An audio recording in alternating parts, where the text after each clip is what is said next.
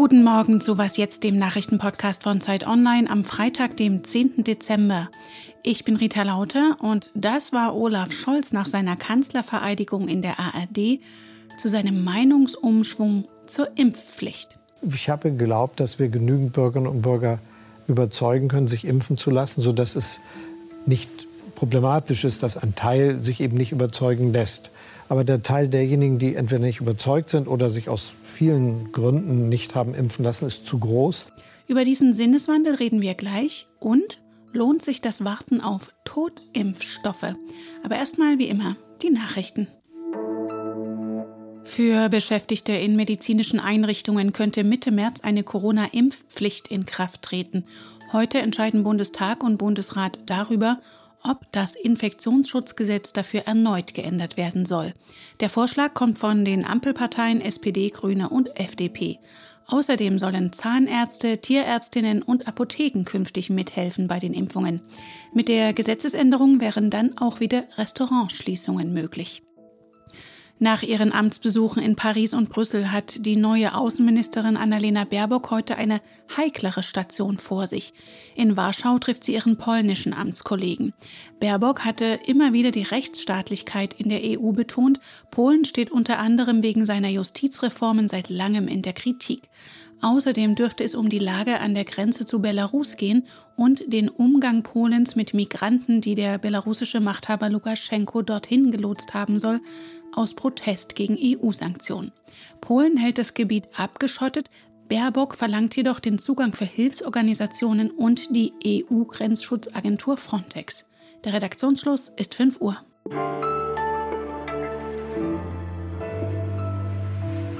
Im Wahlkampf hatte es die Politik noch ausgeschlossen. Jetzt nach der Wahl und mit Corona-Höchstständen gibt es einen Stimmungsumschwung. Neben einer Branchenimpfpflicht, etwa für Pflegeheime, sprechen sich immer mehr Politikerinnen und Politiker auch für eine allgemeine Impfpflicht aus, unter ihnen auch der neue Kanzler Scholz.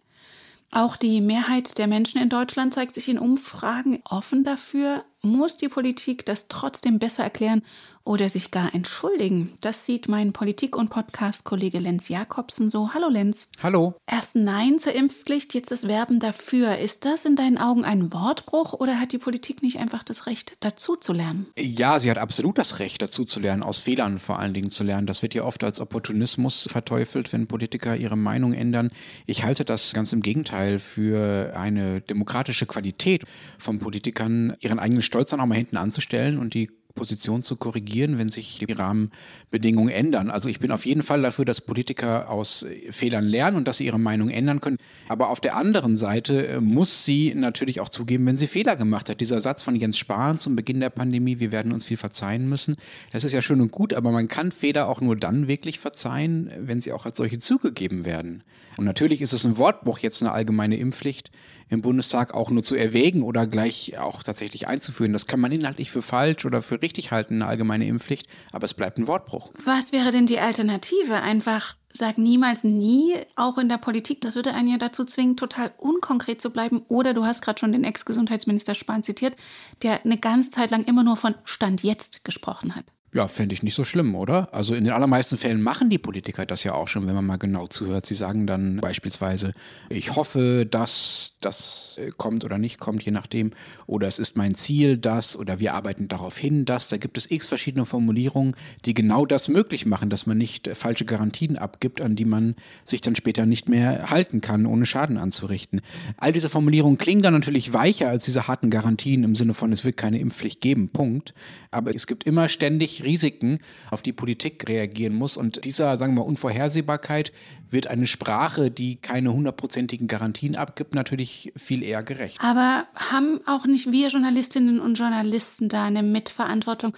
Fordern wir nicht auch oft genau solche Garantien ein? Also wenn ich an die TV-Trielle denke, da waren die Fragen ja so ganz klar. Können Sie eine Impfpflicht ausschließen? Können Sie einen Lockdown ausschließen? Also ich hatte manchmal den Eindruck, da wollte man Politiker irgendwie festnageln, wo man seriöserweise nichts ausschließen kann, nur um das gegebenenfalls skandalisieren zu können. Ja, einerseits stimme ich dir völlig zu. Ich kann diese Fragen auch nicht mehr hören und finde sie vor allen Dingen auch in den meisten Fällen faul, weil sie ja darauf hinauslaufen, dass man eigentlich nur noch Ja-Nein-Antworten haben will und Politik ja eigentlich erst dann spannend wird, wenn es um die Grautöne zwischen dem Ja und dem Nein geht. Andererseits sind Politiker schon selbst dafür zuständig, wie sie mit der Bevölkerung vermittelt über die Medien kommunizieren. Sie müssen sich nicht auf solche Fragen einlassen. Sie müssen darauf nicht mit Ja und Nein antworten. Und man muss ja auch sagen, durch solche Ja-Nein-Antworten und durch solche Garantien können Politiker ja auch was gewinnen, wenn man daran denkt, was die FDP zum Beispiel im Wahlkampf getan hat, bei ganz anderen Fragen. Sie hat zum Beispiel gesagt, mit uns wird es keine Abschaffung der Schuldenbremse geben, mit uns wird es auch keine Steuererhöhung geben. So, das sind definitive Aussagen, aus denen heraus sie dann gewählt wurde. Das heißt, Politiker, die Garantien abgeben, können dadurch gewinnen, aber sie gehen dadurch immer ein sehr, sehr hohes Risiko ein. Und Politiker müssen dieser Versuchung dann widerstehen, wenn das Risiko zu hoch ist. Und wir als Medien haben einerseits die Aufgabe, Aufgabe, Politiker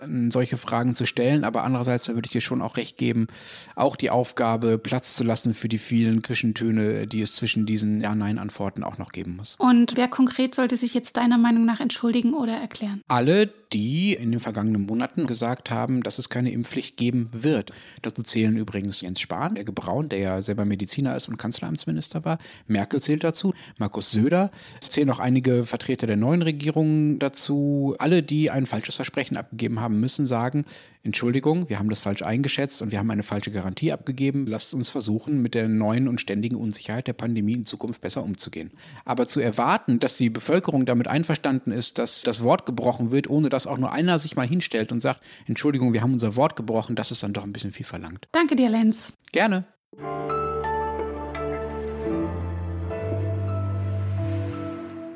Und sonst so?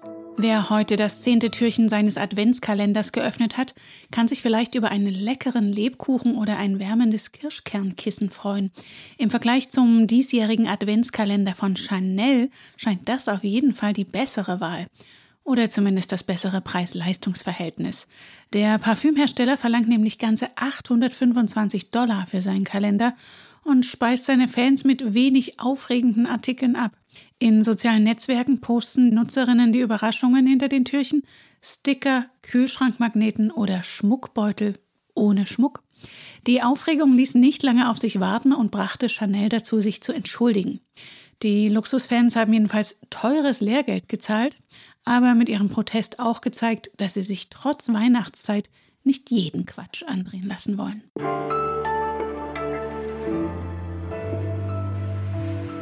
In der Abwägung, ob sie sich gegen Corona impfen lassen sollten, führen manche Menschen immer wieder Bedenken an, man könne bei den neuen Impfstoffen die Risiken noch gar nicht so absehen wie bei den altbewährten.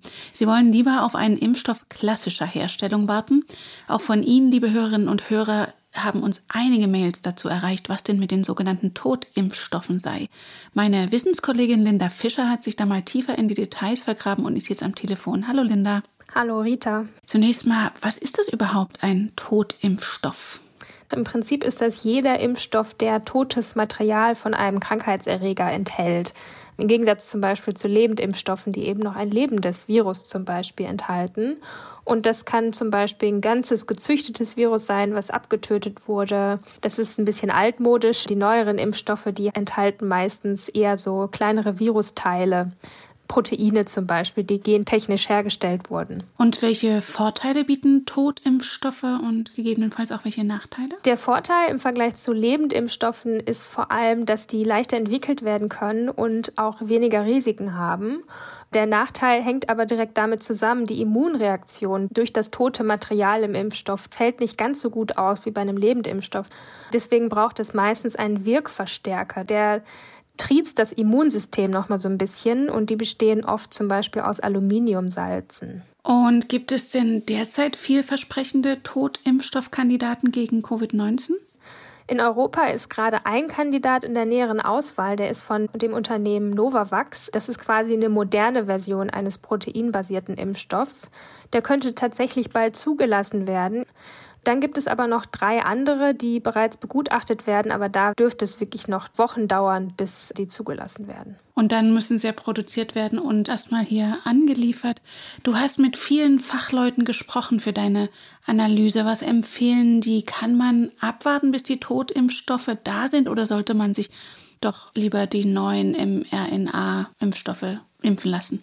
Nee, also abwarten ist wirklich gar keine gute Idee. Es liegt einfach daran, dass selbst wenn jetzt Novavax in ein paar Wochen oder Monaten verimpft werden kann, das sind eben Wochen und Monate, die Leute durchs Leben gehen und ungeimpft sind. Und in dieser Zeit ist das Risiko, sich anzustecken, einfach so groß wie noch nie in dieser Pandemie.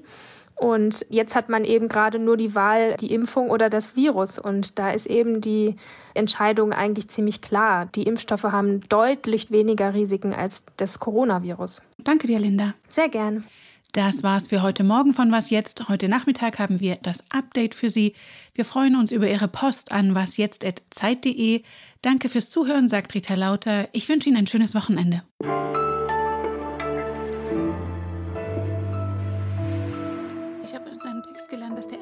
Impfstoff schon vor 300 Jahren verimpft wurde. Das hat mich voll überrascht. Ja, ne, das ist irre. Vor allem, wenn man sich überlegt, Robert Koch, der hat erst im 19. Jahrhundert so wirklich bahnbrechende Studien gemacht an so Mikroorganismen.